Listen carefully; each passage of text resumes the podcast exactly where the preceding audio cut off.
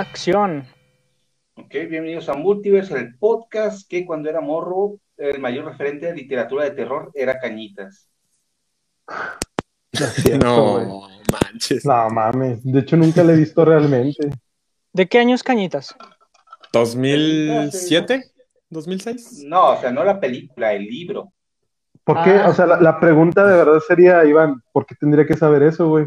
Sí, sí, güey. No mames. No, Pero- la película la encuentras gratis en YouTube, o sea, es tan mala que a los de YouTube les da igual que, Sí. que estés infringiendo derechos de autor. Así como que, no, no voy a, no voy a bajar este video, no me pagan tanto. No, no, no, o sea, el becario, el be- yo no voy a hacer perder el tiempo del becario en esto, ¿eh? Cañitas, cañitas tengo las piernas, muchachos. Uf, ¿Cu- ¿Cuándo la...? Bueno, más bien, ¿tú, tú, Trus, lo leíste? O sea, el libro de Cañitas. Eh, leí pedazos en primaria porque lo llevaron y era como que el morbo de no manches. No, esto es este, que sí pasó. Y ya cuando te, te das cuenta que no pasó y el libro está horrible. Ok, ok. Rayos, güey. No, ni- No, ni ¿qué es cuenta, eso? güey. Mira, aquí ya se conectó Bianca Uh, Rojas, ¿eh? La pero primera. rapidísimo, saludos, Bianca, rapidísimo. de rapidísimo, no, no, no, Bianca, ya no espera gracias. nada. Un saludo, Bianca. Qué chido que andes por aquí otra vez. ¿Qué onda, Bianca? ¿Te gusta el exorcista? ¿Votaste por el exorcista o qué onda? Y tendremos que hablar de Cañitas, güey, algún día. Ay, este. Probablemente no, güey. No, Probablemente no, ese día no voy a poder. yo tampoco Mira, voy a poder ese día. Si hacemos Aquí- un Aquí yo solo, lo peor hablando del de... cine de terror o del cine mexicano, a lo mejor sí. Sí, va. Junto Aquí yo Pink. hablando de, hablando de Cañitas, va, sí. A ver, Ah, Iván, ¿tú como el crees chavo que para que estaba este, en su Steam solo. A ver, pues Sí, vamos a ver cuánta raza está conectada. Ah, caray, no hay Ah, nadie. caray. ¿Cómo se decía la gente cuando está solo? Ya, con preguntas filosóficas del chavo. A lo mejor todos estamos solos. Sí, sí. Sí, definitivamente. Quizás todas las personas que Justificando. conocemos son un reflejo de nosotros. Justificando su soledad, ¿va? Sí, ya. A lo mejor somos todos y somos nadie. Mira, aquí Igual también no. está Arturo, Arturo Ríos. Ya, desde Está Arturo. Y tenía semanas sin leerlo, ¿eh? Ya te ¿Qué extrañamos, pasó, Arturo. Arturo? ¿Qué ¿Qué pasó? Arturo? Bienvenido, Arturo. Miguel, mira, aquí ya Miguel, estamos uf. Eh, Miguel nombrando Ernesto. lista. Yo nombrando lista está- aquí, ¿no? está- estamos nombrando lista prácticamente, güey. Qué chingón ¿Qué que esté Miguel Miguel? aquí. A ver, Miguel, ¿por prende tu, voto? ¿Por cuál cámara, voto? prende tu cámara, Miguel. Miguel seguramente por el exorcista. Definitivamente. Él Yo creo que los que están aquí puntualitos votaron por el exorcista, Sí, ¿no? Seguro, seguro. Seguramente ni votaron, güey. Yo creo que Miguel no tiene ni Instagram. Señor. Ni la vieron, madre. Ni vieron que hubo a lo mejor sí votación. la vieron. No La saben de lo que estamos votación. hablando. Mandamos a hacer a línea unas encuestas para. Seguramente Ahí se daban, ¿no? Cañitas con el exorcista, ahí se dan, ¿no? En- ahí se dan, ahí se dan. ¿Dónde se dan? ¿Dónde se darán? Uf, Y- Oigan, chicos, y como cada semana, como cada semana, muchachos, este Beerbox nos hace favor de, de presentarnos una cerveza. En este caso, hoy tenemos la Lagunitas Pils, que es una cerveza Pilsner. Ah, perro. Es una cerveza Pilsner. ¿Qué quiere decir esto? Pues una cerveza de baja fermentación, de la cual todas las Pilsners son lagers, pero no todas las lagers son Pilsner. Entonces, es prácticamente una cerveza mm, clara. Este, por aquí eh, tengo una pequeña reseña porque pues hay que decirlo. Este, Bien, qué bonita tapa. tenemos un acordeón. Ah, qué bonita tapa, güey, de un perrito. ¿Qué raza será, güey? Ha de ser mestizo como el Robin. Ay, no, Robin sí está. No, no es de marca, no es de marca. Ro- no es de- Robin sí lo ves y dices, Es albergue. Es arte- artesanal el Robin. No. Aquí anda, el desgraciado al rato va a ladrar. Sí, al rato va a ladrar, seguramente. Bueno, ¿Va? nos dice aquí un poco que es una cerveza, es una cerveza gringa. Eh, Lagunitas Pills eh, es una cervecería gringa. Que esta cerveza tiene 6 grados de alcohol. En apariencia tiene un color amarillo dorado. Se observa una alta al- actividad de carbonatación cristalina. Lo que quiere decir la carbonatación, muchachos, para el que no sepa, que pues, me enteré yo hace poco también, Yo no sé. es este, como esas burbujitas que salen a la superficie, güey, que es como un hilo a veces. Eh, eh, ¿Es lo chispeante en tu boca? Es lo chispeante, exactamente, ya. Ok.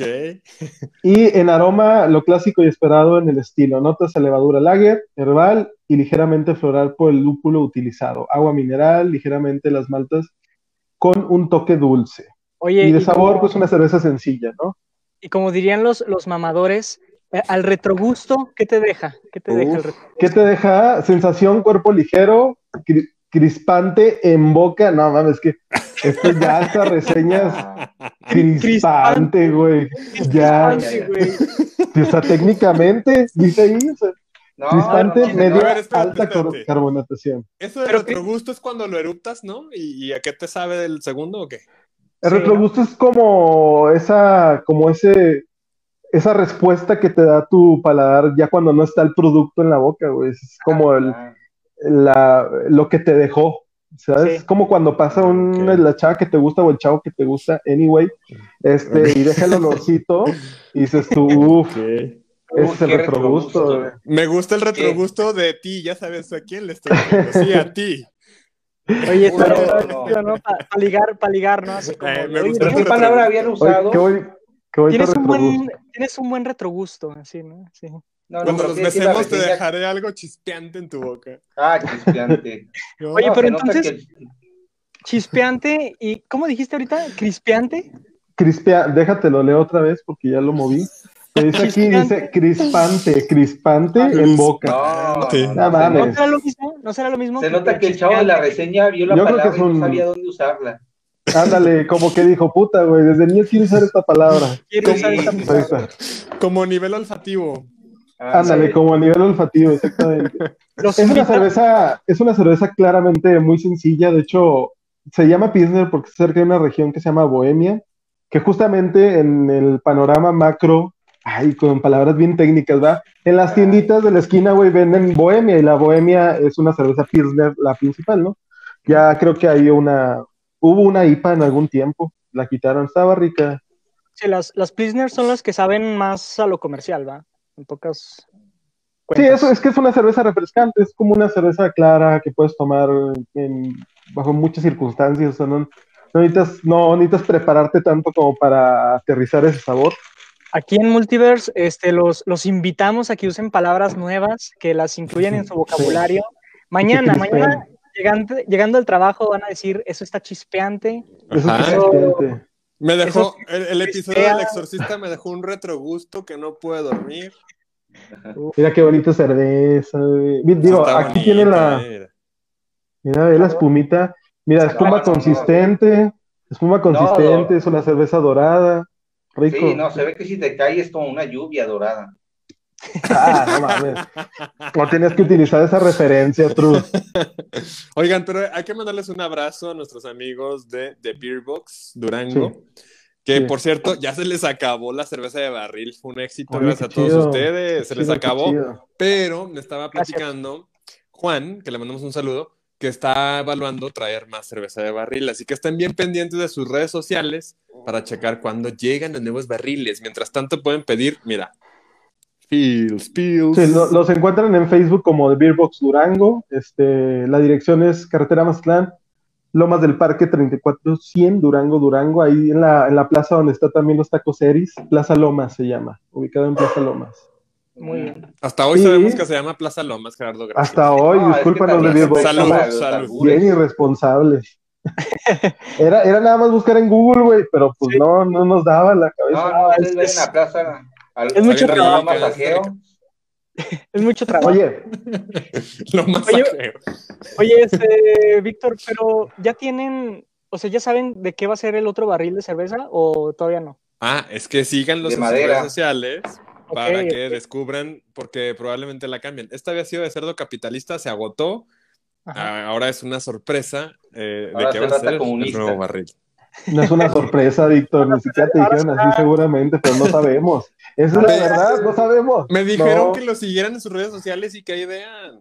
Sí, ahí Sí, que... a lo mejor ellos tampoco saben, güey, todavía no saben ni qué van a pedir. Pero sí bien, Salud, que, salud, salud. Salud, güey, Prost. Salud, salud. Salud, hermano. Ahora será cerdo comunista, como dijo Truz. Está bien. Au. Perro socialista ya. Ya bien Perro política la cerveza. Está rica, la verdad es que está, está buena. No es la mejor Pilsner que he probado definitivamente, pero está muy rica. A nivel olfativo, ¿qué, qué trae? Pues que trae maltas. Tiene mucho sabor a, bueno, mucho aroma a malta y Como a qué huele la malta. Nadie sabe, ni yo sé a qué huele la malta realmente, pero Pues a ese cerveza. sabor, ese sabor característico a cerveza. Eso es lo que quiero decir. Eh, sí, en algún momento, si tienen la oportunidad de, de oler malta, de verdad, sí huele la, como el- los pedacitos que, con los que hacen la cerveza. Ok. ¿Y Y dónde pues nada, pueden oler Malta, Gerardo? malta, pues fíjate que uno puede oler malta donde venden malta, güey. Por ejemplo, Ah, en las malterías. En las malterías. Ándale. Todavía se usan güey. Con Sí. Don Cuco, el maltero. El maltero, sí. El exmaltero. El- Oigan, y hablando de exmalteros, muchachos, el tema de hoy me tiene ya con así como, como muy excitado, güey, casi porque octubre es Mientras- mi mes favorito. Hablen, hablen Siempre, ustedes, güey. hablen. Mientras me voy a ir preparando aquí. Ay, ¿ahora qué, ahora qué vas a Este- hacer? ¿Ahora qué vas a hacer, ¿Qué Víctor? vas a hacer, Este, Víctor? Hablen, Eres, hablen. co- eres como el primo grande que dices, ya, primo, déjate de pelear. Ya, tío. Ya. Ya tomo mucho, tío. Ahí está. ver, el mira. padre. Ahí está, ahí está, ¿eh? El Espérate, Uh. espérate. Aquí tengo, mira. El padre Ramón. Güey, somos- Y todos los demás somos unos irresponsables, güey, nada. Ahí está. Mira, ¿eh? ¿Qué hubo? No, pues Ah, vamos a decir como en, en la película también. Vomita, vomita, Truz, vomita verde. Vomítame encima. Oye, este, aquí hay Multiverse, este, hablando del exorcista, con invitado especial, ¿Eh? el sacerdote Castro, ¿eh? Ego te absolvo. Y pues bueno, como ya lo mencionó el buen Jera, hoy vamos a hablar del exorcista porque ustedes lo votaron, porque ustedes eligieron. Eh, y pues bueno, eh, bienvenidos otra vez a Multiverse. Eh, mi nombre es Iván Rivera y estoy aquí con mis amigos Gerardo, Víctor, Truz. ¿Qué pedo, muchachos? ¿Emocionados pues por el tema de hoy? Sí, Poquito. sí, un clasicazo. Un clasicazo. El exorcista. La mejor película de terror de todos los tiempos, güey. O sea, y no dicho por mí, yo tengo otras favoritas. Ajá. Dicho por el público en general, o sea, y por la historia que lo precede. Sí, de hecho, eh, la película del exorcista, bueno, eh, salió en 1973 y O sea, esta casi tiene película 50 años. 50 años. Casi, Güey, casi ¿qué, qué 50. estaba, qué estaba pasando en 1973? ¿Qué estaba en, la- en los Pues 70 mira. ¿Qué ocurría? ¿Qué ocurría en Mira, los para 70? empezar, o sea, para Cruz Azul darle el era panorama. No mames. Sí, de veras. Sí, dijeron, no, esta racha nos va a durar añales. No, esta racha nunca va a parar. No, o sea, sí hay que decir, me parece que sí es importante poner contexto histórico porque este sí es una película fuerte. Sí. O sea, a la fecha de hoy sigue teniendo escenas bastante impactantes, entonces imagínate, este, pues vaya, este impacto en una sociedad hace 50 años, o sea, No, sí. para poner retrospectiva faltaban 17 años para que la homosexualidad dejara de ser una enfermedad según la Sí. OMS. Básicamente. Estaba, en el me 92, parece, ¿no? Después. Ajá. Estaba, me parece, la guerra de Vietnam. En Estados Unidos te podían arrestar por este, impartir ideas comunistas. Entonces, sí era este, un escenario, al menos en Estados Unidos, que es donde se produjo y se estrenó, este, pues era un ambiente ma- muy conservador, ya no se diga México. Ujú. Claro. Y eh, bueno, esta película eh, fue, es, bueno, fue dirigida por William Friedkin, ¿verdad? Se me- el pinche apellido se me olvidaba mucho, pero es William Friedkin. Y eh, pues bueno, esta película de hecho es la primera película de terror en ser nominada por mejor película en los premios Oscar. Sí, que no ganó, por cierto. No ganó, Estu- Ganó- estuvo ganó para, Bueno. para mejor guion y sonido, mejor y sonido. Y realmente sí tenía, para ese entonces, como ya lo comentó Truz, pues la tecnología ya andaba acá eh, chida en esa película, ¿eh? Y sí, sí, Sí, se nota no, todavía. Sí, no, no, no. ¿Sabe- sabes unos qué? efectos prácticos impresionantes. Sí, ah, exactamente, es lo que dice Cruz. O sea, no es tanto la- los, los, no estaban, no tenían a su disposición realmente como cierto, Visuales. este, ah, como cosas de, bueno, Que efectos especiales, perdón, no, efectos especiales como tal. Ellos más bien fueron muy ingeniosos al sobrellevar la película y hacerlo de tal Ujú. manera, porque ahí mismo sobre la marcha fueron inventando aparatos que para sacar el vómito, para tuvieron que inventar un maniquí para la, la La escena cabeza. donde da la vuelta, el maquillaje, pues todo, todo ese rollo, la manera en que se mueve la niña. Que, que el eh, maquillaje, todos nos vamos con, con Regan, que pues quedó eh, espeluznante la muchachita, pero la verdad Sí. el, el maquillaje que, que se lleva a las palmas, porque ni siquiera lo notamos, es el del sacerdote, porque tenía como cuarenta y tantos años, Max. Sí, Max, ajá, ajá, sí, lo hicieron. y lo muy- caracterizaron perrísimo. cada- Más viejo. Pues es que es, ese es donde te das cuenta que es un buen maquillaje porque nos engañó a todos. Sí, sí, totalmente. Y por ejemplo, ¿cómo fue tu experiencia, Gerardo? Por ejemplo, la primera vez que viste la película. Platícanos, ¿qué estabas haciendo? ¿Cuántos años tenías? ¿Qué pedo? Ya, se quedó frío. Ya, Está- no, no, se no, quedó frío. Lo Así invadió se el quedó, miedo. así se quedó cuando la vio. Le dieron flashazos como veterano de Vietnam. Ya volví, muchachos, ¿qué pasó? Ya. Yo me fui, ustedes se fueron. Tú te fuiste. Pero dinos, este, ¿cómo fue tu primera impresión cuando viste la película? ¿Yo? Sí, sí, tú. Ah, Ok.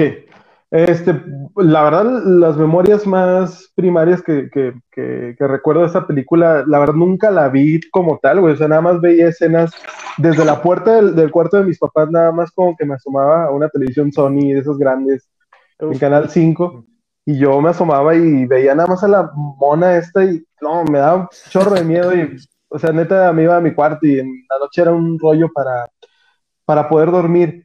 Y creo que muchos de estos miedos, güey, obviamente, pero ser un niño católico, güey, hipercatólico, y esa es la gran diferencia de otras películas de terror, que es, es un miedo que te da en tanto en lo cultural, en lo religioso, en tu fe, porque sabes que prácticamente es- puede ser factible, ¿no? Que tú seas Sí. poseído en- bajo tus creencias en algo así.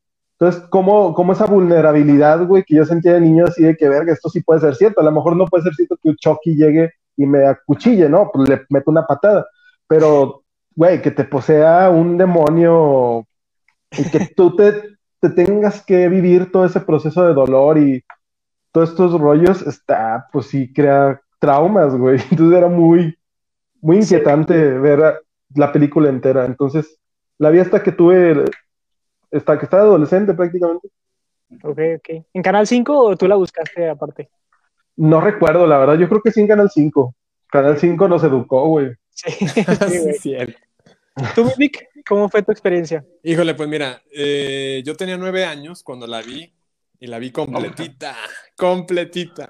Fíjate que mis papás eran de la mesa directiva de- del colegio donde estudiábamos mi hermano y yo, en la primaria, y entonces teníamos un tío, que en paz descanse, que le gustaba mucho el cine y él siempre nos rentaba, yo lo, yo lo he mencionado varias veces en varios episodios, él siempre nos rentaba películas, así, la que quisiéramos. Yo quería ver esa, quería ver esa y, y, pues obviamente me protegí, no, no, esa no, y no sé qué tanto. Pero un día estaba en Canal 5, bendito Canal 5, que como dicen, nos educó a todos. Y le dije, ándale, tío, vamos a verla. Y mi tío decía que no, está bien, bueno. Porque él también la quería y la dejamos. No manches, no me la acababa en la noche. No me la acababa. Y, y no puedo decirles a mis papás porque pues me iban a regañar bien gacho porque me la habían Sí. prohibido. No, esta experiencia del morro de que no puedes ir a tus papás que tienen miedo porque el miedo lo tiene por hacer, por desobedecernos, es este, Sí, un miedo terrible y curiosamente te gana más el miedo a tus papás. El que Sí. se den cuenta. Sí, y esa fue mi primera experiencia. Luego después eh, hicieron una, una versión extendida cuando cumplió como 30 años, me parece, y ya le metieron escenas nunca antes vistas, donde está incluido el paso de la araña y algunas otras eh, que eran muy fuertes para su época, y entonces ahí fue como mi, no la había vuelto a ver desde los nueve años hasta ese entonces, y fue como mi revancha, y dije, pues vamos a verla otra vez. Invité a mis amigos y fuimos a la premiere de esa versión extendida en Cinépolis. ¿Y tal? ¿Sí donde- dormiste? No, hombre, ¿Sí sí. dormiste? No, me encantó la película. Es de mis Pero no favoritas. te, no te dio miedo, no te dio ese miedo. no, Porque yo al no. peludote todavía no puedo dormir con actividad paranormal, güey. No, esa, esa revancha ya no, fíjate, esa revancha la disfruté mucho, la entendí muy bien y me gustó mucho. ¿Sabes qué? Siento que de niño me traumó, de que yo a los cuatro años estuve bastante enfermo, este, y me hicieron muchos estudios médicos. Entonces, el ver a Regan, que le hacían sus estudios, que le metían Ah, cosas por las venas. Eso, eso me, me, me traumó más, fíjate, yo creo, Sí. toda la película. COVID. Fíjate que como dato, ya que menciona la escena, bueno, para las personas que nos ven, obviamente, el exorcista, antes de que Truz nos cuente su experiencia para darle un poco de contexto, pues si no la conoces, pues qué triste, ¿no? Se trata de la película básicamente de una niña que está poseída y al final de muchos tratamientos y todo, deciden contratar a un padre que, para que le quite el demonio, pues, y eso es básicamente lo que trata la película. Muy bien. ¿Tú, Mitrus, cómo fue tu experiencia? Miras que yo ya este, la vi grande, ya este, me parece que tenía unos más de 20 años, sí. Y este, me acuerdo que era época de sembrina y dije, ay, qué flojera poner algo de Navidad. Ah, mira, qué listo el exorcista. Oye, que como dato se estrenó el 26 de diciembre, güey, qué rara fecha, ¿no? Para hacer una película sí, así. Sí. como que la gente venía muy harta, ay, no, mucho Navidad. A ver, vamos a ver esta, que no se trata. Venga, vamos a ver una morra, vamos a ver una morra seguir, Todo chido. No, no, ¿Y luego? sí, pero este, miras que este, que te das cuenta la importancia de que es la clasificación de las películas, porque la disfruté bastante, cosa que no me hubiera pasado de niño, porque sí está muy, muy impactante. De hecho, este, las escenas que más me causaban incomodidad no es tanto la posesión y todo este rollo, sino son todos estos exámenes psiquiátricos cuando le, cuando le ponen la jeringa en el cuello. A mí este, todas esas escenas con jeringas, no, a mí me incomodan bastante. que le sale el chorrito de sangre, Ajá, sí. o sea, que vomite, que camine las paredes, que se vuelve la cabeza, pues es pubertad, más que nada. que se haga pipí en la fiesta de la mamá. Pues, ah, es la pubertad. Es la no, la estirándose, o sea, son los dientes son los chavos ahora, así son los chavos. es que es así, traen otro chilo, chavos, ya este, la pubertad como que les cambia el cuello. Les, pega más cabrón. Que de hecho sí se lo manejan hacia la mamá al principio, ¿no? Que es como hormonal y que son cambios naturales de Regan. No, no, no. Oigan, ahora que dije el nombre de la chica, Regan, e, es, bueno también para la gente que espero que nuestros eh, seguidores no sean de ese grupo de personas, ¿verdad? Que dicen, no manches, te disfrazaste del exorcista. La niña estaba poseída. No, no, el exorcista no es la niña. La niña se llama Regan Teresa McNeil. El exorcista es el sacerdote. Y mucha gente dice el exorcista y lo vincula con, con la posesión. Ah. no, son dos cosas diferentes. así se llama la película y lo más impresionante es la, la película. la niña es Regan. Todo el tipo de Frankenstein que le dicen, ah, es el Frankenstein. No, amigos, es el monstruo. Es el monstruo. es Prometeo. Es el doctor. No, sí, no, y está interesante cómo ligan este rollo de que el padre tiene, para poder vencer ese demonio, tiene que vencer primero sus demonios internos, o sea, específicamente este rollo de tener que superar la culpa que tenía por, por la muerte de su madre. Que, realmente murió en la vida real esa actriz. Sí. Y también el director. Pues es que es bien raro, todos nos morimos. bueno, pero, pero ni siquiera terminaron la filmación esos dos actores. Verga. Mm, ya sé. A ver, empezaron las filmaciones. ¿Y tú cuál fue tu experiencia, falta Iván, Falta Iván. Sí, sí, ¿cuál fue tu experiencia? Fue Canal 5, claro, obviamente, güey. Claro. Eh, no recuerdo cuántos años tenía, pero sí estaba muy morro. Y también vi así como que flashazos. Y, ya después, este, más adelante, otra vez en Canal 5, ya me la, me la aventé más así, toda completita. y, y sí fue así como de que, verga, güey. O sea, qué pedo también. Me gustó, Fíjate que a mí sí me impactó así también pues todo eso de la practicidad, así como de los efectos que estaban utilizando y cómo se veía el vómito verde, todas estas, estas cosas, ¿no? Y la volví a ver el día de hoy, eh, nunca la, no la había visto desde ese entonces, ¿no? Entonces la vi hoy y sí fue algo así como de que, ah, cabrón, o sea, sí me gustó, me, me gustó todavía. Está padre. Pero, pero como que sí profundicé un poquillo más en, que bueno, aparte sí está basada en una historia real, que no sé si sepan, el otro sacerdote, el que era amigo de, del, padre... Carras, Homero, Carras. el, amigo de él, ¿se acuerdan uno de pelo así más castañito? Sí. sale bueno, sale a lo largo de la película. Este, él sí es un sacerdote de verdad. y, y, él eh, sí conocía como tal la historia y dice que la película en sí es un 80% real. Realmente son muy pocas cosas las que pues cambiaron, obviamente por, eh, por practicidad también de la película. Lo, que yo sabía es que, eh, bueno, el, el, libro, el libro lo escribe el mismo guionista de la película. William Peter. Sí, justamente. By, the way. William Peter. Este, y él se basa en una experiencia que tiene al leer un, un, un artículo del Washington Post donde eh, platicaban de un niño que estaba poseído. De hecho, ni siquiera fue en Washington, fue en otro estado de, de Estados Unidos. Sí. Y se basa en eso para querer hacer la película y se la niegan en muchos estudios este, antes de, ser aceptada por Warner, creo que es la productora que la, la, rescata. y le dan un presupuesto bastante bueno para la época para hacer una película también de terror. Y bueno, también venía con, con el respaldo de que el libro ya era un bestseller, se habían vendido 13 millones de copias en Estados Unidos y pues eh, tenía como ya cierto nicho de fans y era como que algo más, más sustentable, ¿no? Para ganar dinero. El detalle aquí es que cuando empiezan filmaciones, güey, empiezan todo este aura que le ponen a la película de que está maldita, ¿no? De curse de, de la, del exorcista. Porque empieza y, lo primero que pasa es que se incendian los sets, Y el único cuarto que sobrevive a ese incendio, güey, es el cuarto donde iban a filmar todo ese rollo de, de la niña. Qué bueno.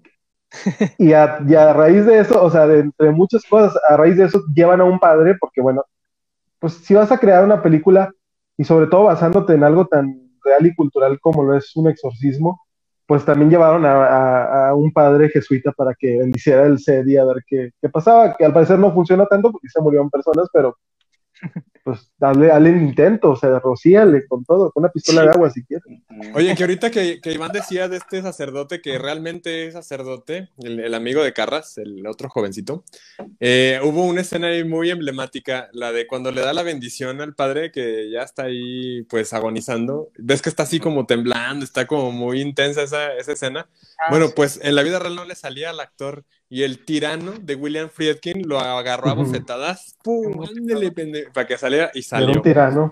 Ese método lo conoces en cine como el método de Konstantin Stanislavski. Es un método que ah, son un poco así medio, medio así como brutales para obtener ciertas cosas de los actores, pero no, sí es muy tirano, es muy para que se la crean, ¿no? O sea, de, aquí, aquí está sufriendo, güey, aquí la intención es esta, güey, hazlo bien. Apuntándole con, una, con un arma detrás de la cámara. casi, casi. Mira, que algo es suficientemente loco, mira. Pudo ser bala, pero esta sí es. no. Una ruleta rusa. Que algo similar pasó también con lo del vómito, ¿no? Porque estaba direccionado al pecho y a la mera hora se lo pusieron en la cara y se tragó. Sí, para que fuera más. Y era. No, eso, eso, eso lo platica el güey que lo hizo el mecanismo y dice que, que por, el, por el clima, porque ya, de hecho, para decir, la primera persona que se encargaba de la ventilación o del, del, de la temperatura del cuarto que tenía que ser fría, güey, muere. Entonces contratan a otra persona sin tanta experiencia y hace que los niveles de, de, frío no estén tan regulados como quisieran y hace mucho, de repente demasiado frío. Y decía el güey que la sustancia que le da para el vómito tenía miedo de que se haya endurecido por, el, por la temperatura que se vivía en ese lugar. Ahí. Entonces lo apuntó un poco más arriba, por si salía un poco más espeso, pues saliera un poco, pues con cuestión de física, ¿no? Y que se lo aventó todo a la cara, güey, y que todos así en el set de padres, que hasta se, enojó el actor, pero justamente es la escena que, queda, güey. Lo escupe, o sea, es la escena que es la escena que al final de cuentas queda, pero como anécdota, le hicieron repetir la escena como unas cuatro o seis veces más en, en, el pecho, pero al final con la que se quedó un poco la primera, güey, con la que le daba en la cara. Sí, güey, era, un tirano ese güey. Era un tirano. El director, no, tranquilo, yo tengo experiencia con esto, tráiganle papel de baño. No, no, no. No abran los ojos, no abran los ojos. Vamos aquí abajo.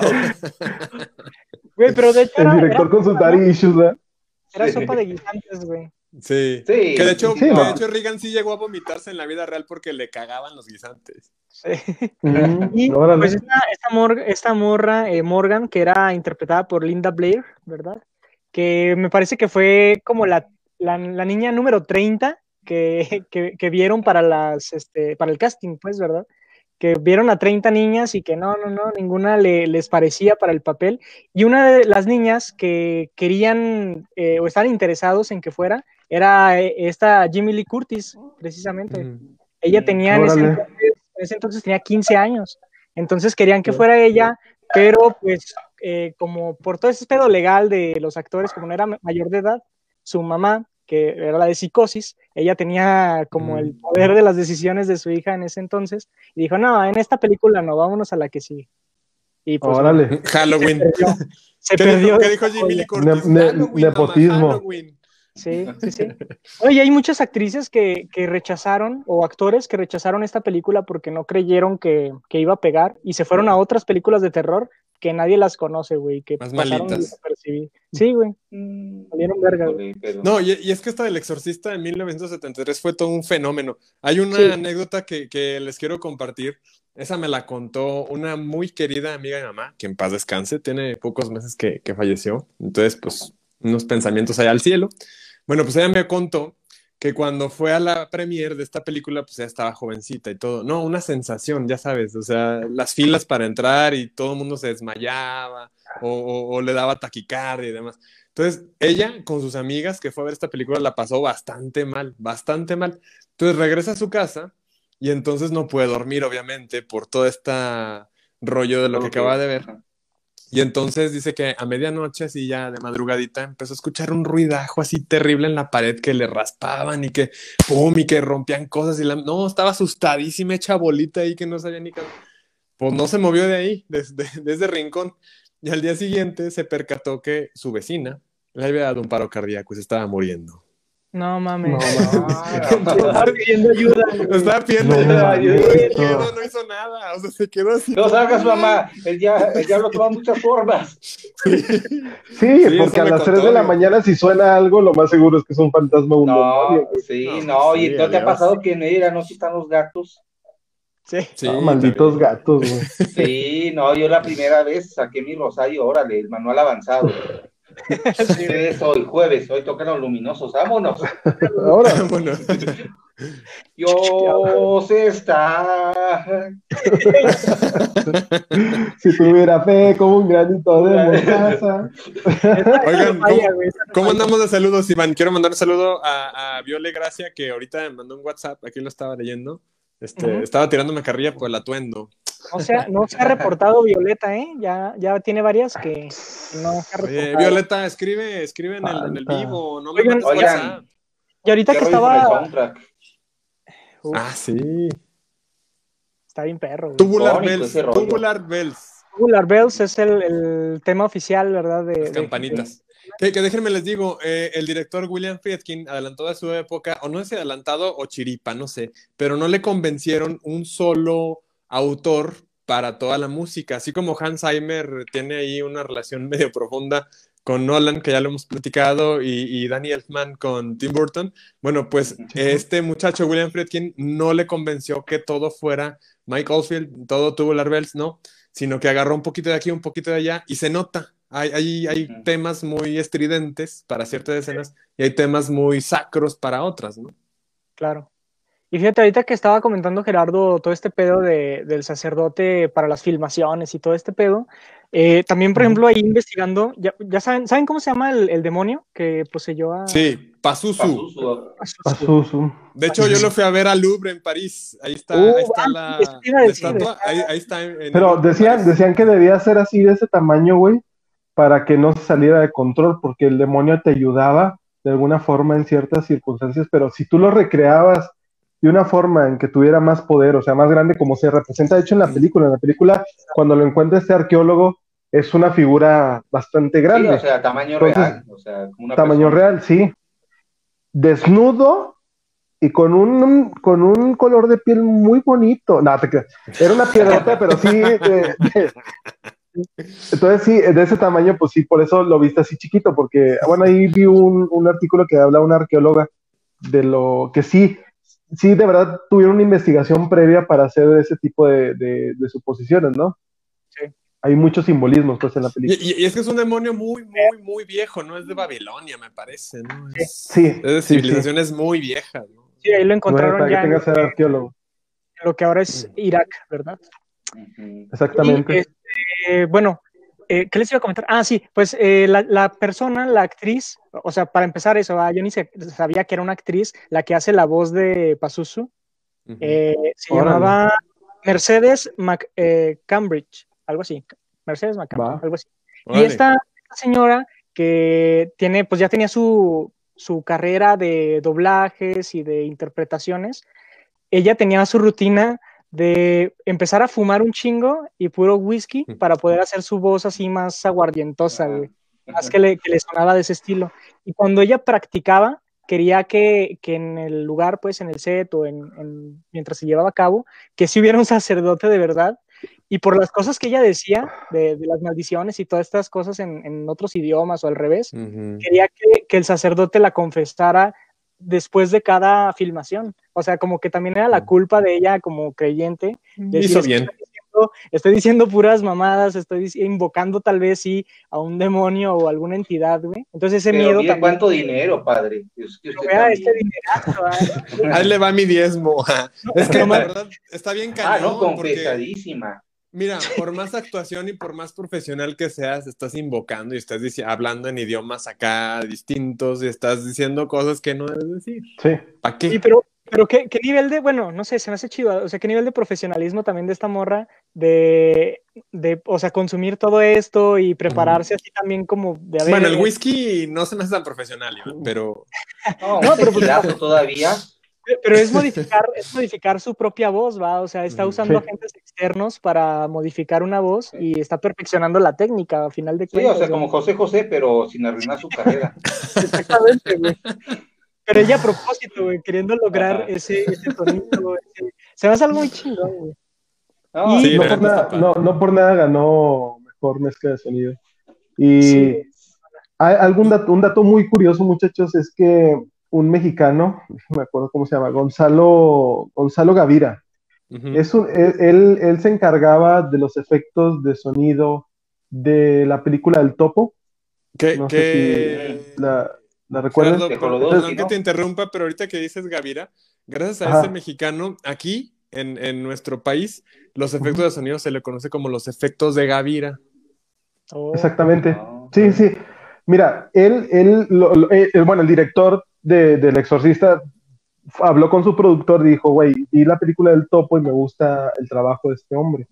Y él, lo- y él lo define en una entrevista que vi, dice, se hace cuenta como si vieras a, a un mexicanito, porque sí lo, la- lo dijo un mexicanito sin- con guaraches, dando, dándonos cátedras de cómo hacer sonidos. eh, decía que agarraba una cartera de piel, dijo- así en un efecto de- eh, con un micrófono abierto, y decía, a ver, dame una cartera de piel, le- se la pasaba a alguien, y ahí con esa, con ese rugir, hizo el efecto de sonido de cuando, de cuando Cuello. voltea la cabeza, pues, la, esta, la Regan. niña, Regan. Eh, Entonces, que todos esos, dice, me entendió a la perfección, no le tenía que, que dar, este, como que cierta instrucción tal cual, él como que entendía todo el concepto de lo que queríamos hacer. Entonces son esos soniditos que tú ves cuando se desgarra la piel, cuando se acu- o sea, todos esos finos sonidos está, son, son hechos por un mexicano, ¿no? Lo- lo- Sí, los cerdos que se escuchan ahí en el Eso te matadero. iba a decir, eso te iba a decir, este, cuando la escena final, ¿no? Cuando ya están exorcizando a, a Regan, uno de los sonidos son cerdos comiendo, ¿va? O algo así. Ah. Y, y ahora que tiene, pues tiene sentido, ¿va? Yo no sabía que lo hacía este güey, pero Oye, Fíjate hay que, fíjate que el, mexicano, perdón que los interrumpa, el mexicano nada más se encarga de los sonidos así prácticos, o sea, como rasgaduras, como movimientos. Sí. Hay otro equipo que se encarga de sonidos más ambientales, como que lo hacían, de hecho, una parte decían que tuvieron que encerrar abejas en un frasco para crear ciertos sonidos para la mezcla. Entonces, todo eso creaba como que tensión, ¿sabes? Son sonidos que no son em, positivos para el oído humano, pues amigables, exactamente. Entonces todo eso creaba ansiedad. Y que ya no se hacen tanto, ¿va? Ya, pues ahorita con los sintetizadores, con todo ese... Está guardado hasta tu voz, güey. Que, hay, un- hay una anécdota también con, con este muchacho Gavira, eh, cuando va hacia allá para hacia Estados Unidos, pues para, para participar en este film, pues llevaba un montón de mugrero y basura. O sea, llevaba mucha basura y mucho mugrero y no lo querían dejar pasar en la frontera. O sea, y es- y, pues tira la basura ahí en México, señor, y pásale usted, ¿no? O sea, pero él, él dice, es que son mis herramientas de trabajo.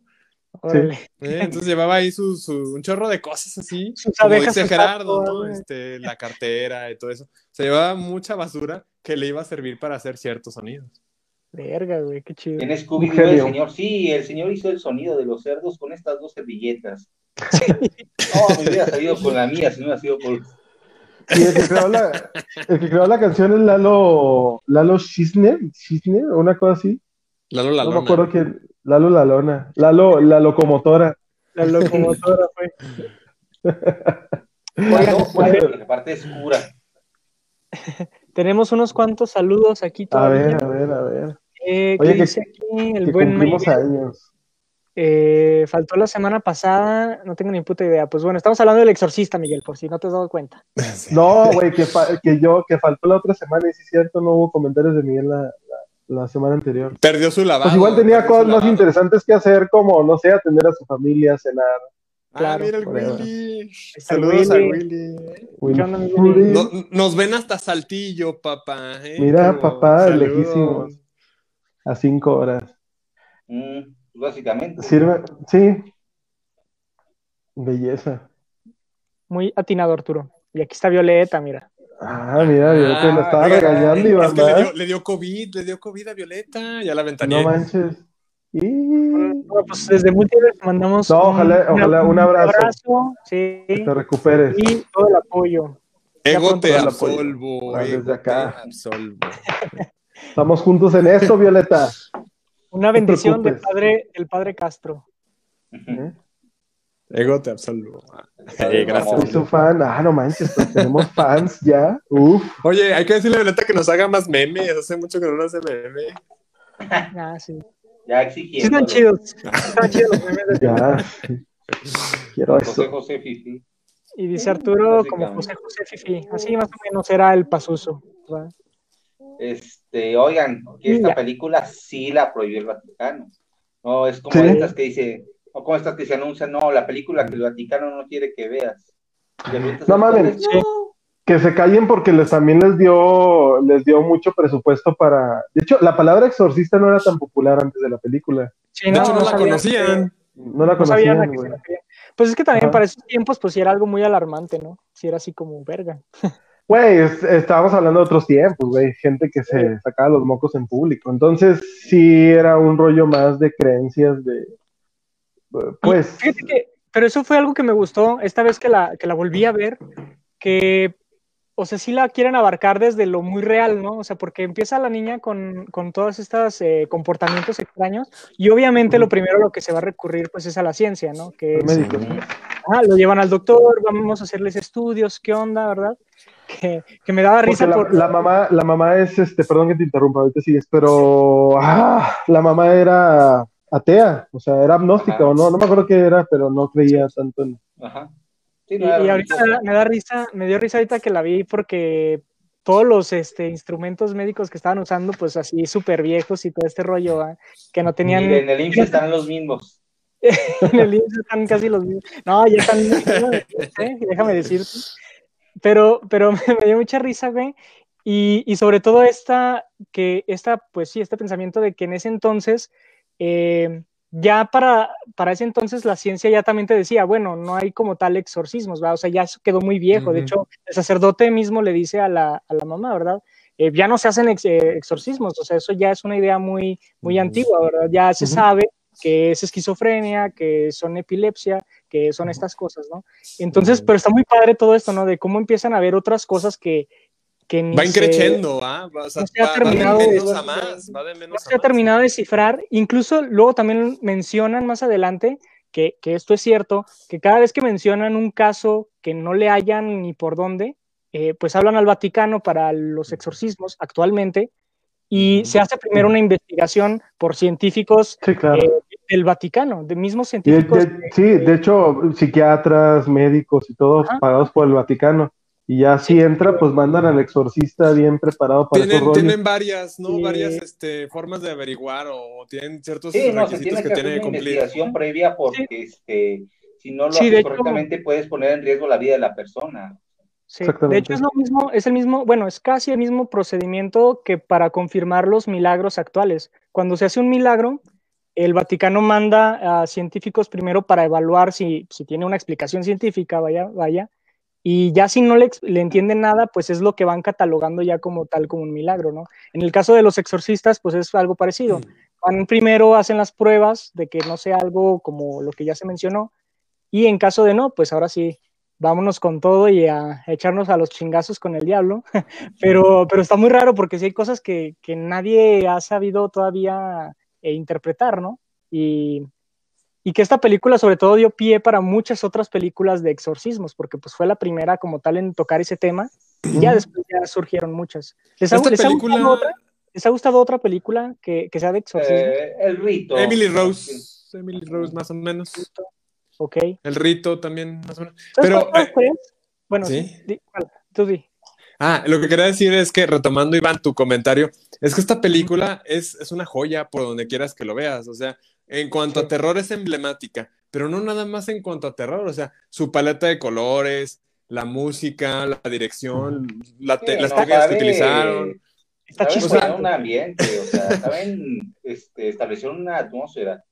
Claro. Y, y sirvió como plantilla, espero usar bien la palabra, para muchas otras. O sea, es, es una película de culto, es una película muestra para muchas otras de muchos distintos géneros. O sea, thrillers, Sí. acción, comedia. O sea, pero es una plantilla que sirvió Es- para, para que el cine que, que continuó después de esta película eh, la tomara, ¿no? Este, como Pues es, guía. la película, es, la, es la película de miedo que rompió el molde, güey. Que- Claro, y, a- Sí, y aparte hay sí. un montón de, hay un montón de parodias, y dónde está el exorcismo, un montón de parodias, todo el mundo sabe de las escenas, eh, todavía sigue habiendo memes y chistes y cosas, o sea, es una película que dio para todo, o sea, para todo.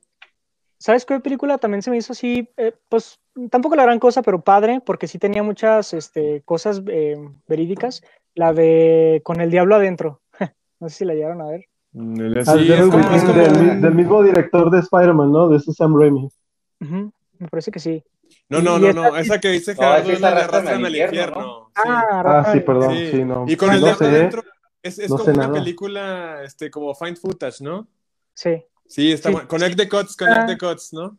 Que sí está, que sí está inspirada también en hechos Sí. reales y, y sí tiene varios datos ahí muy interesantes de, de un psiquiátrico que está dentro del Vaticano para investigar esos casos que todavía no se sabe bien qué pedo. Y, de cierta escuela que llevan, ¿no? Cómo se preparan los exorcistas y que son cursos que pueden estar abiertos para laicos y para monjitas, pero terminan en cierto semestre y los sacerdotes continúan, ¿no?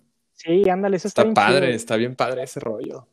Y bueno, regresando al, al exorcista, ¿qué parte les gustó como tal más? ¿Qué, qué- qué les dejó más chido esta película? Híjole, este. Esta escena que yo creo que es este el, el patatús para tu tía religiosa, donde se está, pues, este, pues, este, medio masturbando y este. No, no medio, no medio, güey. Let Jesus. Es, es que estaba entre masturbarse y apuñalarse con el crucifijo. Sí. Sí. O sea, eso está, sí, o sea, tu tía Tere, la, la que te llevó a la primera comunión, ve eso y le da el patatús. Sí, Sí, güey. güey, Y más definitivamente. en, ese, más en ese entonces, güey, ¿no? Sí, ¿Cómo, Do you know what you did? You, you got them, daughter.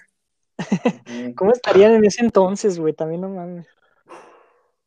Sí. que Sí. dijo, eh, pues aparte, de verdad, hay como que muchas escenas y se me hace muy impresionante la actuación de, de esta Blair, de la niña, porque tuvo que aguantar muchas cosas, güey, tuvo que aguantar este jalones.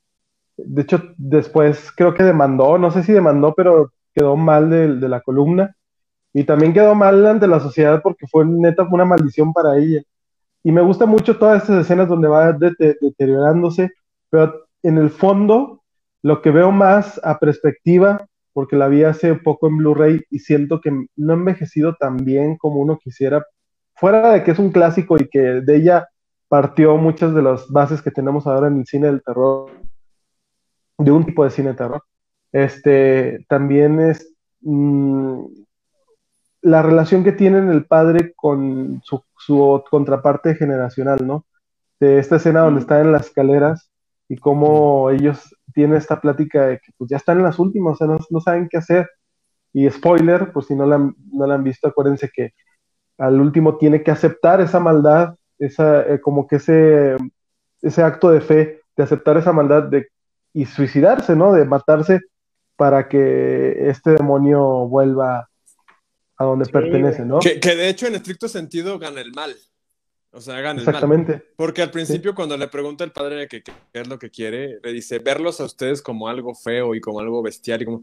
O sea, al final del día gana el mal, ¿no? O sea, es cierto, se libera a la chavita, pero la chavita, digo, no era el objetivo, el objetivo era, era pues trastornar a Carras, eh, echarse Corromper. Era, era la venganza de, de- de este demonio contra Merrin, que ya lo había expulsado alguna vez, entonces... sí, esta, esa lucha eh, final está muy perra porque Sí. lidia completamente con las cosas personales de tanto de los dos sacerdotes, ¿verdad? O sea, les llega por donde más le duele y, y es esta lucha también como de no te distraigas y sigue rezando. Es, es como que algo muy chido hay que después este güey ve a su mamá y, Sí. y todo este rollo está muy perro. Ah, está muy, esas escenas, Ah, el a mí saben exterior, cuál- uf. A mí saben qué escena me gustó mucho, que igual no es tan climática, pero me gustó mucho la secuencia cuando, cuando intentan, antes de- del sacerdote y después de, de los médicos, intentan con un psicólogo o un psiquiatra este, saber Ah, qué sí, rollo, y que le hipnotizan y que tiene la manilla así, ¿no? Y que está así, luego, este, estoy hablando con alguien dentro de Rieno.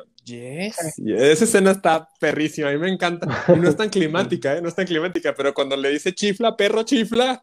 Esa escena me gusta, esa escena me Dime gusta. 10 marcas de cigarros. No mames, perro, es cierto. Sí, nos faltó un grito agudo del, del psiquiatra. Y, y sí, pues ya esa escena final, ¿no? Que, que el padre, el sacerdote mayor, este, muere y pues el otro quiere que, que Pa- Pazus entre en él y luego ya se suicida como para acabar, ¿verdad? Acabar con él. Pero pues es una entidad mucho más grande de, que ellos, entonces pues... Y Sí, no solo claro. esto, digo para el Exorcista 2 y 3. Tres, y el origen. Eh, asco. El origen. El origen más o menos, pero, pero las dos. y No, la ya las secuelas sí están gachas. Están Sí, gachas. esas no. El hereje, el hereje y la tres. no. Ajá. De esas no hablamos, fíjate, cuando, cuando hablamos de secuelas innecesarias, no hablamos de esas. Pues es que sí ya dijimos que este, el cine de terror en general sí se da presta mucho a secuelas innecesarias. Sí, güey. Sí. Pero, este, híjole, yo creo que ya dijimos todo, ¿no? ¿O ¿Qué más falta? ¿No? Sería todo. No sé. Me, me gusta, bueno, un poco hablando de que, Ah, mira, Karina, saludos. Tarde Saludos. pero sin sueño, bien. ah, perfecto, bienvenida. Este, me encanta El Exorcista, güey, porque creo firmemente, güey, ya fuera de, de, de, de este como contexto de querer ser como muy octubre y así, siento que su- supieron aprovechar muy bien la publicidad que les daba como que estas circunstancias que, que, pasaron, ¿no? Porque válgase decir que el tiempo y, y nuestra mortalidad pues hace que la gente muera y el hecho de que en la filmación hayan muerto personas o que se haya incendiado, son cosas que podrían pasar bien en cualquier otra película, ¿no? El tiempo, el tiempo lo dicta. Y creo que supieron aprovechar muy bien toda esta histeria de la gente, esta histeria colectiva que creaban, porque en los cines, pues se hablaba de que la gente se desmayaba, que la gente vomitaba, que la gente salía aterrada del cine, y es, fue como una, fue algo más social, fue un boom social que, que la película en sí, la- y la película como tal tiene mucho mérito a, manera de, de cómo se hizo, de las cosas que se lograron. Hay que tener en cuenta que en 1973 no había CGI en lo absoluto, no había manera de que.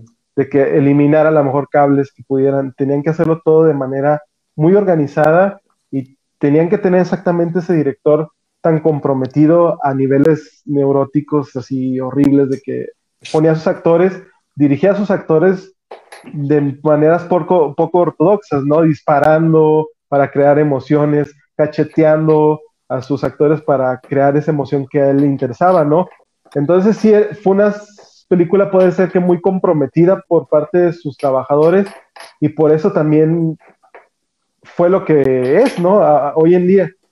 Y a pesar de que yo la vi en Blu-ray y no ha envejecido muy bien, güey, neta es un obligado en, en algún momento de octubre, en algún año, que tú puedas Sí. verlo. Y es, es, nos ha unido a amigos, a novias, a, a muchas cosas. Cumple exactamente con eso, ¿no? Con ser una película que te transmite emoción y que te transmita cierto anécdotas, ¿no? En tu propia vida, es lo que comentábamos al principio. Uf, perfecto. Sí. Ahí, ahí era, en esos tiempos eh, había más pasión, tal vez, ¿verdad? por parte de los directores, como ese güey, pinche loco. Demandadísimo, ¿va? Yo creo demandadísimo ese cabrón. ¿va? Sí, no, pues no tanto que hubiera tanta pasión, es que antes sí se, era más laxa las leyes. También. Sí, no, no, no eran tan de cristal como ahorita, ¿no? Ahorita un director no podría hacer ni de chiste eso. No, media generación de cristal que no les gusta que los cacheten en el trabajo. No, no, nada. Entre, entre, Balbadi- Oigan. entre Que esta chica Linda Blair eh, sale en una de comedia que se llama ¿Y dónde está el exorcista? Ah, sí. Eh, y luego también ¿verdad? sale, o sea, digo, pobre de Linda Blair no tuvo más allá que hacer Ajá. en el cine, pero también sale en la de Scream 2 como una reportera. órale, Sí. buen dato. Y pues bueno, les voy a dar tres datos curiosos antes de terminar con esto. Órale. Número tres. Número 3. Este, la- las, las filmaciones que se hicieron en, en Irak, pues bueno, tenían que tener un permiso, ¿verdad? Porque sí se grabó en Irak tal cual. Belleza. Y eh, las condiciones de, para poder filmar aquí es que ninguno del equipo de producción fuera estadounidense. Entonces tuvieron Ah. que contratar a gente de Inglaterra para poder este, filmar en Irak. Vale. Segunda, segunda. pe- pero espera, pero William Friedkin sí fue. Sí, sí, o sea, como que a él se la dejaron por ser el director, pero esta fue la segunda condición, que William eh, Friedkin tenía que enseñarle a los iraquíes cómo filmar, como, como cátedras, pues, ¿verdad? Para que ellos pudieran hacer sus propias películas. Entonces fue como la única condición, o sea, de tú sí pasas, güey, pero enséñales a los iraquíes. Qué Y padre. Uno de tus equipos fuera gringo, gatos, de, de otro lugar. Imagínate que te dé clases William Friedkin.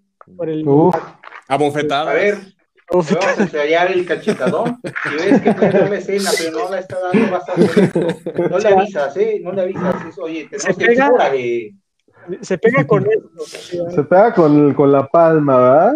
Aquí la prim- el primer error, aquí el segundo y con toda la mano cuando no le sale. Si tu Es actor importante usar la palma porque nos recuerda este, a la madre, este, a esta sensación de vulnerabilidad de morros, que hace que este padrastro evoca más un sentimiento de rebeldía Como si adolescente. fuera nalga, güey. así. Sí, sí, ¡Ah! Si es desprecio, es con el dorso, ¿no? Es como, como el- las indicaciones. Ándale, porque no eres ni. Sí, ni eso. Y, por ejemplo, si, tu actor no está culeado lo suficiente, eh, la pistola siempre es una buena opción, ¿verdad? O sea, Siempre es una buena opción. para arriba. es muy importante dejar el primer barril vacío. Es muy importante, te disparas a ti para que digas, ah, este está loco. Otra al aire si no está dando. No. Sí, sí, sí. Ah, buenísimo.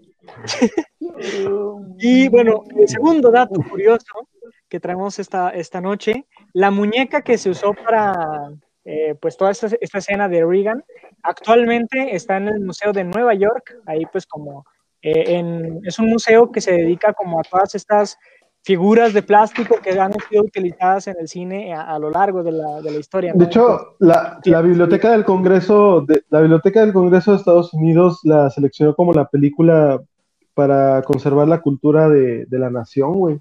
Sí, o está sea, No, está pesado. A, a nivel también político, la película fue algo, güey. y pues bueno, sí, perdón. ¿Qué vas a no? ¿qué más? ¿Qué más? No, además, adelante, nada adelante. más, el, el otro dato, La uno, la uno. el puesto número uno. El otro dato es que dentro de otras cosas paranormales que pasaron es que después de la película se hizo la obra de teatro. No sé si sabían. Y la, No. la, chava, la chava que interpretó a Regan falleció un día después. sí, por causas así que nadie sabe. Entonces, sí está bien misterioso. Órale. Y mucha gente, aparte, mucha gente murió, como ya lo comentó Gerardo, tanto en la Sí, película sí. como en la obra de teatro, como en salas de cine. Fue un fenómeno muy cabrón. Como la, la vecina de la amiga de mi mamá. La- No manches, ya sé. Buena historia, eh, Víctor, buena historia. Qué bueno que Oh, la sí. Güey, Y- eh, otro, otro dato curioso que aquí tengo, güey, es que uno de los radiólogos que, porque al parecer contrataron médicos reales para hacer las escenas con la, cuando estaban analizando a, Regan. a la niña, este... Uno- Teresa McNeil. Regan, pues sí, perdón, siempre se me olvida el nombre. Eh, de Regan, este, uno de los radiólogos, güey, que le ayudaba al doctor, es- fu- eh, años después, güey, se convirtió en un asesino, güey. Asesinó Ah, a un amante de, a un, a un editor de Verity Fair, creo que se llama la película, la película, la revista, Ah, y lo asesinó, güey, Veritísimo. ¿Por qué? Pues no sé, porque estaban muy drogados y lo asesinó. Digo, eso ya, pues es mucho de Sí, ya casualidad, ¿no? punto, no, sí está bien maldita. Luego, por ejemplo, el, el Sí. primo, el primo que vendía quesadillas al lado que se le quema el. Pero, pero una de las personas que está en escena y que sale en las películas, al final de cuentas se convirtió en un asesino. O sea, ahí hay No, cositas, que ¿sí? tenga, que tenga fama que sí está maldita la de Poltergeist. Ah, también. Uy. Sí, sí, también. Vamos a hablar de esa, muchachos. Luego hablaremos de esa. Uy, si la, La votación. gente, Ah, si la votación. gente nos sigue en Instagram y vota, Muy bien. pues nosotros. Ándale, en TikTok, Oigan, en a ver, a ver, a ver. ¿Y si saben cuál era el nombre de, de. Pazuzu antes de, de, de poseer a Regan? ¿No se acuerdan? ¿Nombre? Ajá. No. Capitán no, no invoques. Capitán Ah. Ah, Que jugaba que la con niña, él en la Ouija. Oye, ¿ah? Que la niña es jugando así bien casual con la Ouija va y la mamá, ay, qué padre, a ver qué Ah, te dice. Ya, mi amiguito Oye, también- Capitán Howdy, ¿no? Sí. También la película popularizó las pinches ouijas, ¿verdad? Y todo ese rollo. Sí. No manches, Qué joya. eso. exponenció Me todo. falta un capítulo de La Rosa de Guadalupe con una ouija. Uf, seguramente ¿Sí, hay, Trus. ¿O tienes todo en la cabeza? Sí, seguramente sí hay, güey, sí. No O, creo. lo, o lo que dice el dicho, o, o cualquiera de esos. ¿Cuál Tiene que haber. para cuando juegan con la ouija? Tiene que haber, tiene que haber. La vida es una canción, ¿no? Había un. un... Ah, sí. No mames. Ah, sí, yo lo veía. ¿qué? Yo lo ¿Qué veía. El programa era ese. Qué horrible, sí. Oigan, y pues bueno, como ya lo comentó True, síganos en, en nuestras redes, síganos aquí en Facebook, si no nos siguen todavía, síganos en Instagram, que es ahí donde hacemos las votaciones para decidir la próxima película de la que vamos a hablar o el tema. Entonces, ahí estén pendientes en Instagram, ahí vamos a poner la votación para la próxima semanita. Mes de terror. Y, ajá, y pues ya llegamos a la horita, muchachos. Entonces, ¿Ya no hay más este, saludos, Iván? ¿Ya no hay más saludos? Sí, claro que sí. Aquí siempre hay saludos. Échelos, échelos. Siempre Ah, hay mira. saludos. Mira. Uf, Ferendia. Rendir acá, Saludos. saludos. Gracias por. Muchos saludos. Mira, hoy tuvimos mucho. Mira, Natalia, Natalia, Ánima, no manches. Ánimas benditas, diría mi abuela. Ánimas. Ánimas benditos cuando veía que estaba viendo el exorcista. A perro el apellido, ¿no? Ánima. Está chido, está chido. ¿Quién más? ¿Quién más? Está por aquí, Violeta otra vez. Dice, Mira, Violeta, ya, Violeta, ya. Son cinco comentarios por, por video. ¿Qué dice? El link se pone. Se, ya se- se prende Ay, no, ya está bien ese rollo. Oye, de veras, eh, Víctor, excelente, excelente vestuario. Vestuario, Te la rifaste. Gracias por darle producción. Se vale. Se vale, uh, se vale. Uh, uy, no mames. Es que traen un rollo de ver se vale, güey. Literalmente no- nunca han visto se vale el programa. Sí, sí, sí, de que Pues antes así. de parte la columna y hay que bailar la remanga la repuja. Así de está ese pedo. Exactamente. De ahí nació, yo creo, el gusto culposo. Saludos Y a Eric- Eric Moreno. Eric Mira, Moreno. Eric Moreno. Saludazos. Y Para Moreno. eh, son, son todos los, los saludos. ¿Y qué tal si ya pasamos pues a la área de recomendaciones? Va. ¿Tú traes algo, Gerardo? ¿Traes alguna recomendación? ¿Qué vi? Ah, estoy viendo Full Metal Alchemist anime y estoy viendo. Ah, acabé de ver How to Get Away with Murder, la sexta temporada. ¿Ya se acabó? Y ya se acabó, güey, es la última. Buena, ¿eh? Si quieren ahí algo entretenido, na- nada, nada, Oye, nada. ¿Estás viendo el full Gran metal? ¿Estás viendo Estoy viendo apenas por primera vez en mi vida. Unos amigos ahí me hicieron el ¿estás favor de recomendarme. Exactamente, eso es a lo que iba. Unos amigos me recomendaban ver los primeros 12 capítulos del normal y empezar después de ahí en el sexto de Brotherhood. No sé qué rollos ahí, otakus. Ah, mira, tengan ellos. este, eh, paréntesis otaku. Lo que pasa es que cuando hicieron el primero, este, pues el manga todavía no estaba terminado, entonces llegó el punto Ah, sí sabía eso. ajá, ye- este, superó al manga y ya ellos le completaron por su parte, que no es malo, pero sí es este, más lenta, y no, Ok. y el Brotherhood ya es cuando ya se acaba la historia, y sí se nota ya este que va, este, pues vaya, el hilo ya está, no se nota como que cambia la historia de repente. Entonces, Ok, sí, ok. yo, este, ajá, no, yo me metí el Brotherhood desde el principio y lo disfruté bastante, de los mejores animes que hay para ver. Sí, Órale, de es la primera vez que lo voy a ver en mi vida y me emociona. Sí, güey, neta, neta, neta, neta, neta, neta, nunca lo he visto. Por hueva, por, porque tengo muchas cosas otras que ver. Y ya está One Piece en Netflix, muchachos, por si los primeros 61 capítulos, excelente, dato, ne- eh, dato. Sí, Y. How to Get Away with Murder bien, Viola Davis bien, y pues adelante, en- Víctor, ¿tú qué? En Netflix, en Netflix ya está todo, ¿verdad? Este, Todo, güey, tu vida está ahí. Perfecto. Pues en Netflix también está, y no me odien por hacerle publicidad a Nolan, pero ya está Dunkirk, Ah, Dunkerque. qué asco, qué asco. Oh, Está buena, Está, está buena, padre. está buena. Está buena. vean, Tene luego tampoco está buena, Tene tampoco está buena, punto. Sí Es está. que mira, si ves, No está, güey, Si es más, ninguna oscuras- película de Nolan. Ah, ya. No, no, no, yo puro es este vato que se casó con su hija. Woody Allen, sí, pero Woody Allen. Sí, no, puro cine de Woody Allen, no, eso sí es cine. Hay una de Woody Allen que me gusta, que se llama A Roma con amor, de Roma con amor, algo así. Ah, Veanla, la está buena. Está buena, Punto. está buena. Este, no, Dunker se, pues, se disfruta bastante si ves primero las horas más oscuras, sí, esta de Churchill. de Winston Churchill, y luego ya a la vez es como que una secuela espiritual. Sí, Es como Ok. que el universo de, de la Segunda Órale. Guerra Mundial. sí, güey. Está chido, bueno, A mí me gustó, sale Tom Hardy. sí, güey. Uf, ¿Otra, ¿Otra recomendación, Vic? Pues no, yo creo que nada más eso. Y pues vean las de terror que de aquí tienen 15 dillitas para ver de terror. Con el ya diablo dentro. sé. Con el diablo dentro está padre. Es Está así bien, como un bueno. phone footage. Es como un video así como contrata un camarógrafo para que documente todo su trayecto. Y está interesante. Connect Sí, the guts. datos- Datos Connect the verídicos. guts. Connect the guts. Connect the guts. ¿Y tú, Trus? ¿Tienes algo que recomendar? Este, pues sí, ve- vean el rito. Está, este, si están en este mood de exorcismos. Guay de este, rito, Trus. Juay, Juay. Juay Trus. Guay de rito. No, Ok. sí, vean, está, este, Está padre. sí, de las- Sí, no, ese es Anthony Hopkins, ¿qué más quieren? Ve- Vean el exorcista, ya. Ah, Sí, también. neta.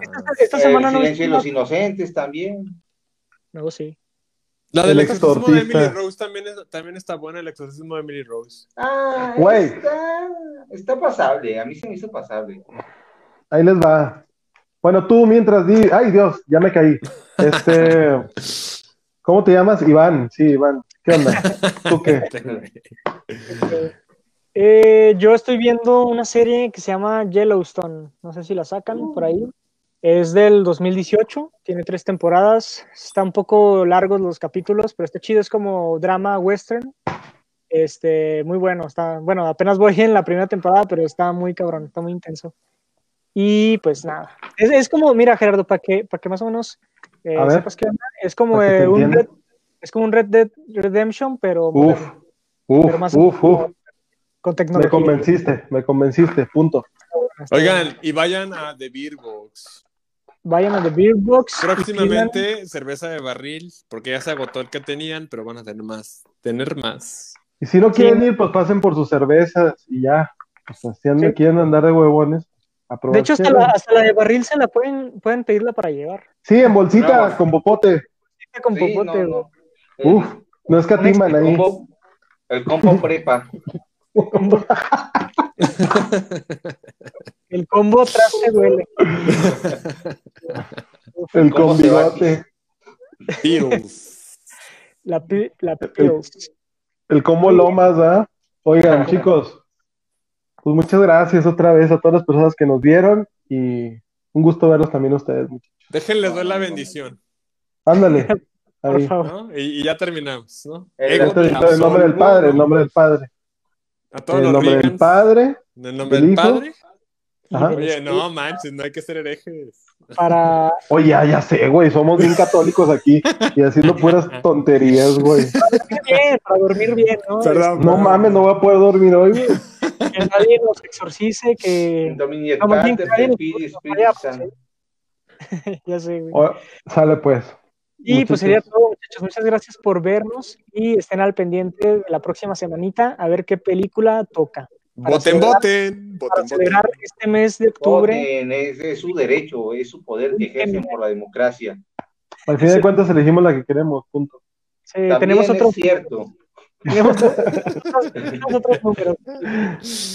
Muy bien, sería todo, chavos. Cámara. Adiós. Ego te absolvo. Bye, bye, bye.